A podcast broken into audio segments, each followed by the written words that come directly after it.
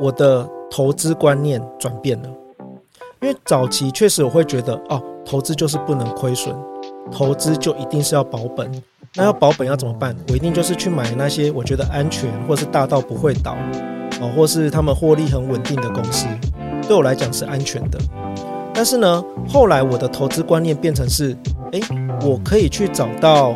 呃，他们未来会成长，但可能现在股价比较低，诶，然后呢，它会有让我赚取超额报酬机会的这些公司。欢迎来到艾克斯的财经世界，我会邀请来宾一起探讨股票和房地产。那过年的期间也会天天日更，那陪你一起过年。今天我们邀请到的来宾是最会发掘潜力标股的罗吉大，那他在粉丝团上有两万多人追踪，那请大家可以持续追踪他的粉丝团。好，那大家好，我是逻辑投资。哎，逻辑大，我想请教你哦，就是。你的 FB 最近有写到一篇，就是关于财富自由的看法。那我想请教你，怎么样子对你来讲才算是财富自由？呃，我自己认定的财富自由是，呃，我可以自己支配自己的时间。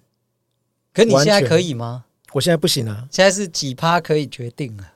呃，应该说，我想要追求的是更好的生活品质。而且，甚至是我希望把我的家人跟我的小孩未来的需要，我都可以尽量 cover 进来。那虽然我的投资收益是有，可是我还没有觉得我可以保证，在我退掉工作之后，我可以完全 cover 他们未来的这些支出，或者说我年纪大了之后，我想要追求的生活品质，还有这个各种急难发生事件的一些紧急的状况。如果我没有百分之百把握的时候，我就不会考虑辞职嘛。那大概要多少？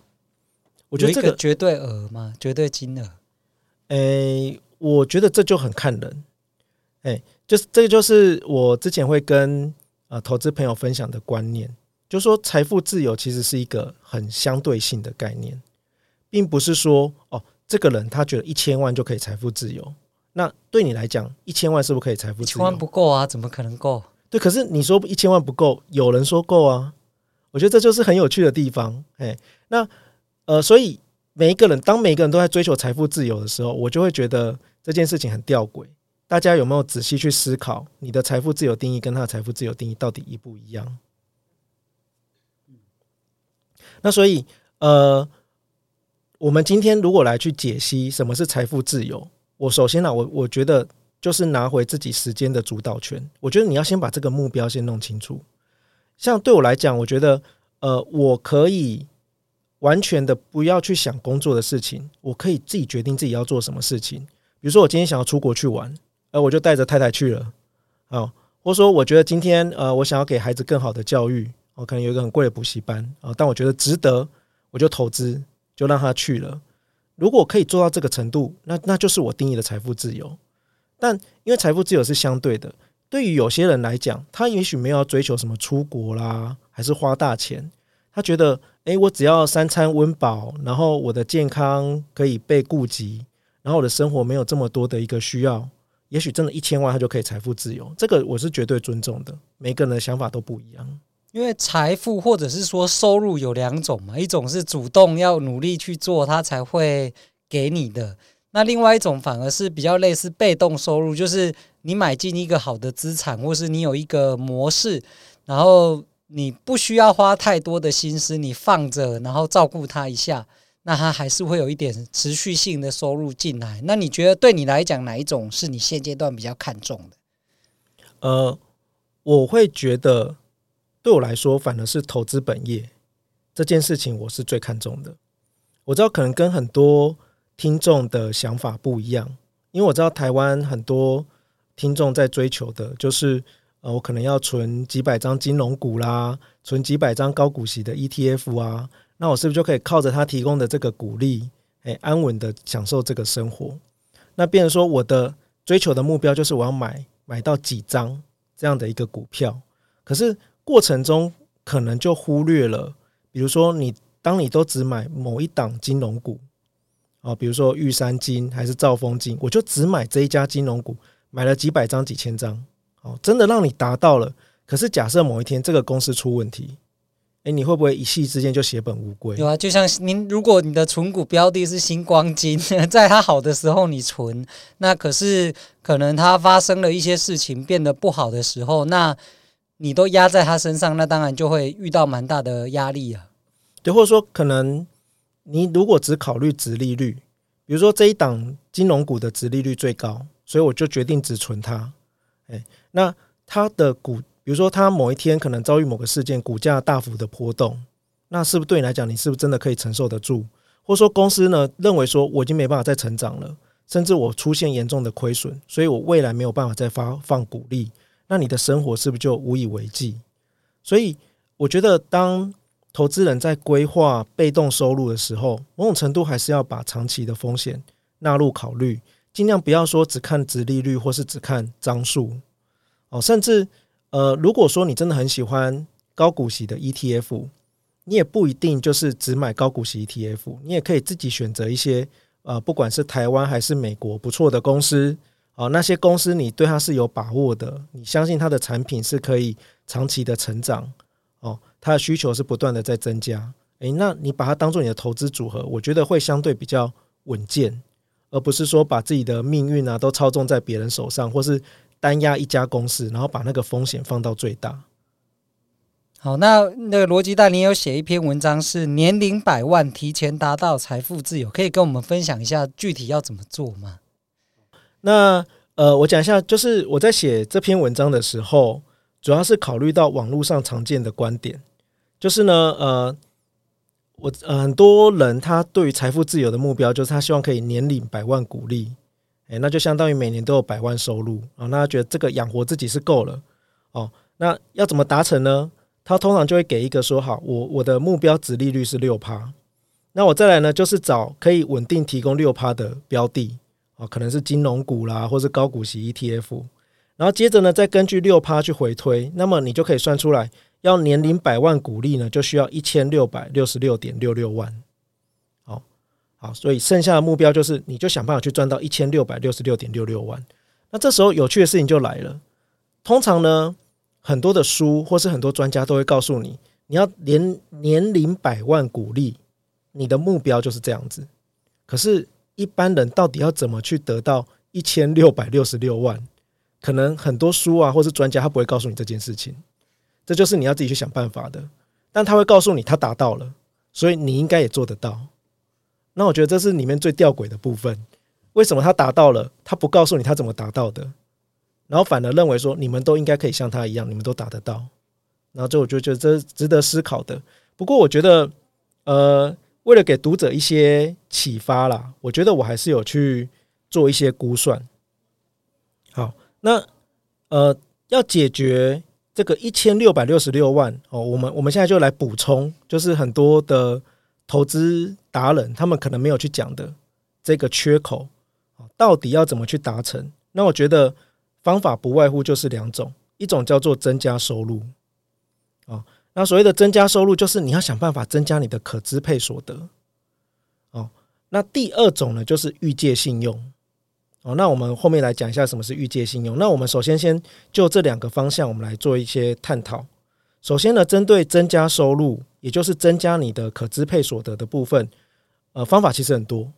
哦，看你要不要做。比如说，诶，你想办法在工作得到升迁，或是你想办法转到一个工呃薪资更好的工作，或是你去做兼职，还是加班，还是去提升你的专案技术，哈，去考一些证照，还是说你要去接案或创业？当然这不容易，可是我们现在就是就事论事，你要想办法赚到这么多钱。你一定要付出一些努力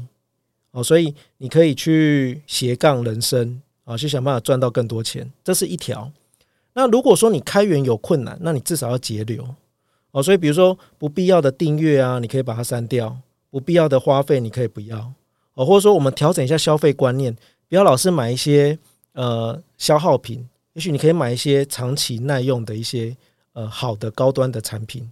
哦，那反而可以减少你一些不必要的支出。或是你去把你的网路费的方案啊做一些调整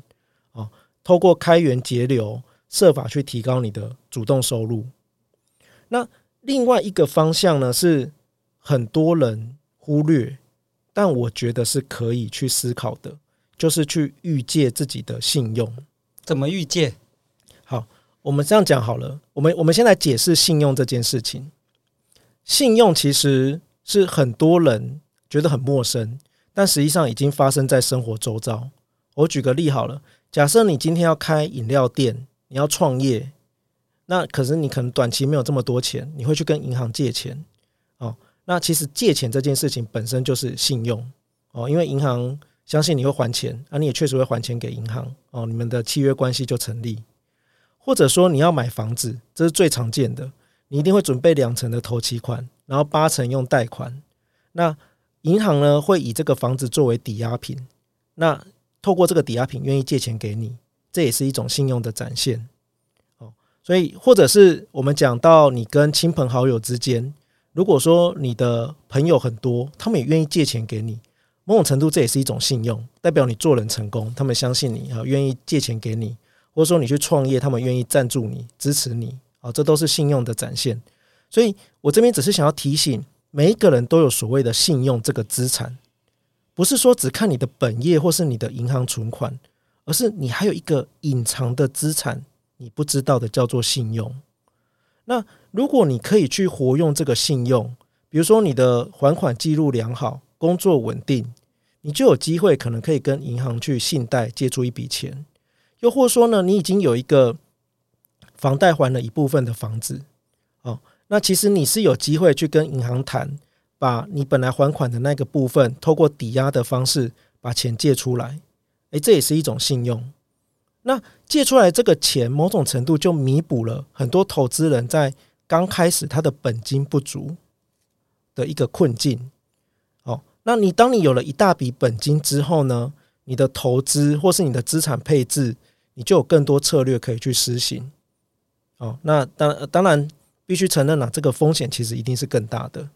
可是我们讲高风险的高报酬嘛。如果说你今天呃投资能力不错，选股能力不错，你又可以透过这个杠杆或信用的方式去加速你的资产累积，那你就有机会更快速的去达到所谓财富自由或是年龄百万股利的这样的一个目标。诶，罗吉大，我想请教你，你大概是进入股票市场多久以后，你才开始用杠杆？呃，我觉得我很惭愧的是，呃，我投资我自己抓大概是十五年，可是呢，我的前十年，我几乎是一个非常保守的投资人，甚至跟很多人都一样。你要说我是存股也可以，因为我在前面十年我买的标的是中华电啊。哎，大统一啊，或是恒益也不错啊，也都有赚钱啊，有有有赚钱，对。可是呢，它跟我现在的投资方向已经是截然不同。那甚至我现在就是呃，会操作股票期货哦，或是选择权，哎，或是说我本身有透过质押啊，或是呃借贷的方式去增加我的一个资本利得哦，所以。呃，后面五年这段时间，其实也就是说最近啊，诶，这段最近这段时间，我才开始呢有去接触杠杆工具。诶，那你觉得是你的什么能力达成了，你才开始这样做？因为我觉得用时间来讲，好像不太可以参考了。应该说，你发觉你有能力，然后你可以承受这个风险，大概是在什么条件之下，你才开始这样做？我觉得有两个关键点，一个是呃我的。投资观念转变了，因为早期确实我会觉得哦，投资就是不能亏损，投资就一定是要保本。那要保本要怎么办？我一定就是去买那些我觉得安全，或是大到不会倒哦，或是他们获利很稳定的公司，对我来讲是安全的。但是呢，后来我的投资观念变成是，诶，我可以去找到呃，他们未来会成长，但可能现在股价比较低，诶。然后呢，它会有让我赚取超额报酬机会的这些公司哦。那透过我的眼光，透过我的研究，想办法去得到我的获利哦。那这个是第一个部分，也就是说，我现在投资的取向已经变了啊。我愿意多承担一些风险，来去换取更大的报酬。那第二个就是我对于呃呃，应该说我对于自己的投资信心也成长了。比如说，过去这几年的一个尝试，我发现，哎，采用了新的投资策略之后，我的报酬率是有明显增加。那甚至我觉得我自己的选股已经是可以靠得住，或是我发掘出来的股票，我自己对它的信心是足够的，那我就愿意去使用杠杆来放大我的报酬。那么确实这几年为我带来相当大的收获哦，甚至即使是像二零二二年哦，这个就是股市，我也正想问你，二零二二年怎么办？那个从一月跌到十二月，对，那这个就变成说你要怎么去判断你的时机？像当股市不好的时候，你去开杠杆，你就是加速毁灭嘛。哎，所以呃，变成说我首先我对我自己的选股有信心，然后我如何我可以去判断它的价值。然后呢，我是在它的价值低点，我呢去选择开杠杆，而不是在它可能已经很贵，然后又承担很大的风险的时候，我去开杠杆加速自己的毁灭。哦，那不过我觉得还是要跟听众说明，就是说我不不觉得说，如果说你今天获利就已经不是很稳定，或说你根本没有经过那种波动的洗礼，哎，你就去开杠杆，那某种程度你只会让自己的焦虑去。呃，带来你不断的恐慌，然后最后呢，你反而在股市最甜美的时刻，你去大量抛售持股，因为已经被恐慌淹没了。好，我分享一下我自己的看法，就是在国外有一个投资策略叫做生命周期投资法。那这个投资法说的是说，其实当你年轻的时候，你应该要多用一点杠杆。那因为你可以承受的风险相对是比较高的，但是随着你的年纪渐渐变大，当然可能医疗的支出变多，或是有家庭小孩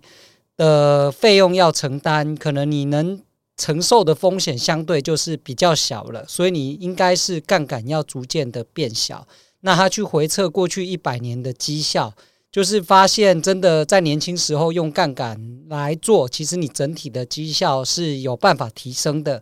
那应用在我个人来讲，其实我非常认同逻辑大所说的，就是你在操作杠杆之前，你必须要有能够稳健获利以及判断市场多空的一个策略。那我自己是以房地产为主，那像我自己在操作杠杆的部分，就是房贷的部分，我的投资的策略就是我选择是老公寓，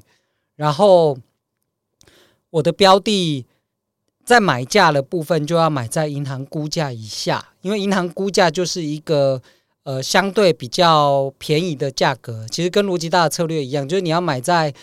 比它合理价格便宜的地方，你可能就立于不败之地。那房地产还有一个好处就是，只要你能够付得出利息，基本上你就不太会被断头，银行就不会把你法拍。所以呢，我自己的做法会是我买的。物件它一定是要好出租，而且呢，它的租金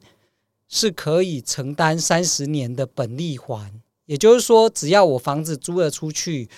我还本还利，那这个部分都可以让房子自己养自己啊。所以我觉得价值投资其实在房地产上也是一样是可以应用的，甚至在人身上，我觉得都有很多可以参考的地方啊。对，所以呃，我我想说。呃，我们不如就来分享一些实际的的试算给这个听众朋友做参考。那我们假设有一个主人公啊，就叫做小美哦。那她跟大家一样，就是三十岁才开始接触投资的小资族，差不多啊，三十岁差不多啊。对，因为很多人可能刚开始还没有很明确的这个投资目标，这样。那可能过了几年社会的历练之后，哎，开始对投资有兴趣啊。那我们假设他的月薪是五万好了，哦，那他有一栋爸妈留给他的房子，哦，还蛮幸运的这样。那每个月固定要花两万块，哦，可支配所得是三万。好，那我们这时候就来帮小美做试算，就是他可能有呃走上人生的交叉点啊，他即将步上这个两个平行宇宙。那第一个平行宇宙是呃，他就单纯就是所谓的存股。他就可能定期定额啊，去买入他觉得不错的这个呃，可能金融股之类的哦。那假设他买这些股票都没有出问题，哎，每年股利也都很稳定，那确实呢，他可以在六趴的殖利率的状况下，成功的在第二十三年达到了这个年龄百万股利的这个目标。可是各位要记得，就是说我们这个是很理想的试算，我们已经假设他的收入跟支出都是固定的。可是假设今天小美结婚了。还是他买房子了，他可能就没有办法每个月有这么多的钱，刚好可以拿去就是做投资，所以这个是一个变动的哦。那但我们现在先不考虑这个变动，那原则上是确实是有机会在呃五十四岁的时候去达到他的目标，大概在二十四年后哦。那我们我们就恭喜他哦。那不过我们换另外一个角度好了，假设今天小美是一个会投资，也愿意学习，然后同时呢，他知道说信用这件事情对他带来的帮助，所以他愿意呢，比如说他先把他父母亲留给他的房子啊，因为房贷已经还清了，他先拿去抵押。然后呢，贷了五百万出来，哦，而且呢，他透过这个呃三年的这个宽限期哦去做申请，那所以他就只要先还利息，所以其他的钱他还可以继续拿去投资，哦，那甚至每三年就转贷，哦，这不过这要看银行啦，嘿，那我们先就是做一个理想的试算，哦，那再假设它的利率是二点五三 percent 这样，哦，那甚至我们这边是做一个比较合理的规划，就是说他每个月呢只需要还款一万元，那。剩余每个月呢，他就还拿一万两千五呢去做投资，还有七千五呢，他拿去做进修、约会跟娱乐。也就是说，他比较正常，他没有全部的钱都拿去做投资，还有一些自己的这个呃这个生活去做兼顾哈，或者说他去投资自己的一些个人进修。那只因为他提前拥有五百万元的本金，我们就呃根据试算之后，同样的值利率是六趴，你会发现他其实在第十六年四十六岁的时候，他就达到。同样的财富自由的目标，所以举这个例子只是要告诉大家说，呃，不是要鼓励大家立刻去借钱来投资，而是如果说你清楚自己的资产，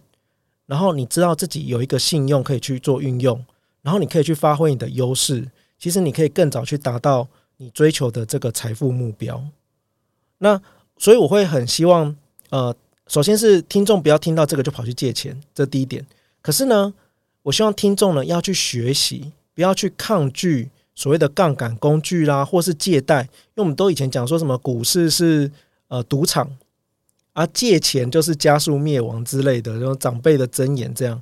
哦，不过我觉得根据我自己的经验，还有跟这么多人接触，你会发现很多投资的成功者，其实他们呃反而是愿意去承担风险，然后呢也透过杠杆的方式去加速他的获利。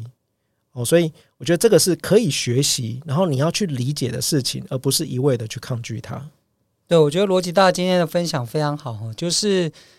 第一个当然还是加强自己的专业啦，第二个是我觉得每个人都应该要去思考不同的可能性。那当然你也可以多读一点不一样的书，或者是像订阅罗辑大的专栏，其实都可以给你的。呃，想法上有很多新的刺激，然后最终还是要你自己去消化，然后去有纪律的执行它，这样你才会有更美好的未来。那我们今天非常谢谢罗吉大来这里分享。那如果大家觉得今天的内容对你有帮助，请请点击撰写评论，再给我们五颗星的好评。如果有任何问题，也欢迎留言，我会在未来的节目中回复你。那今天就到这边喽，拜拜，拜拜。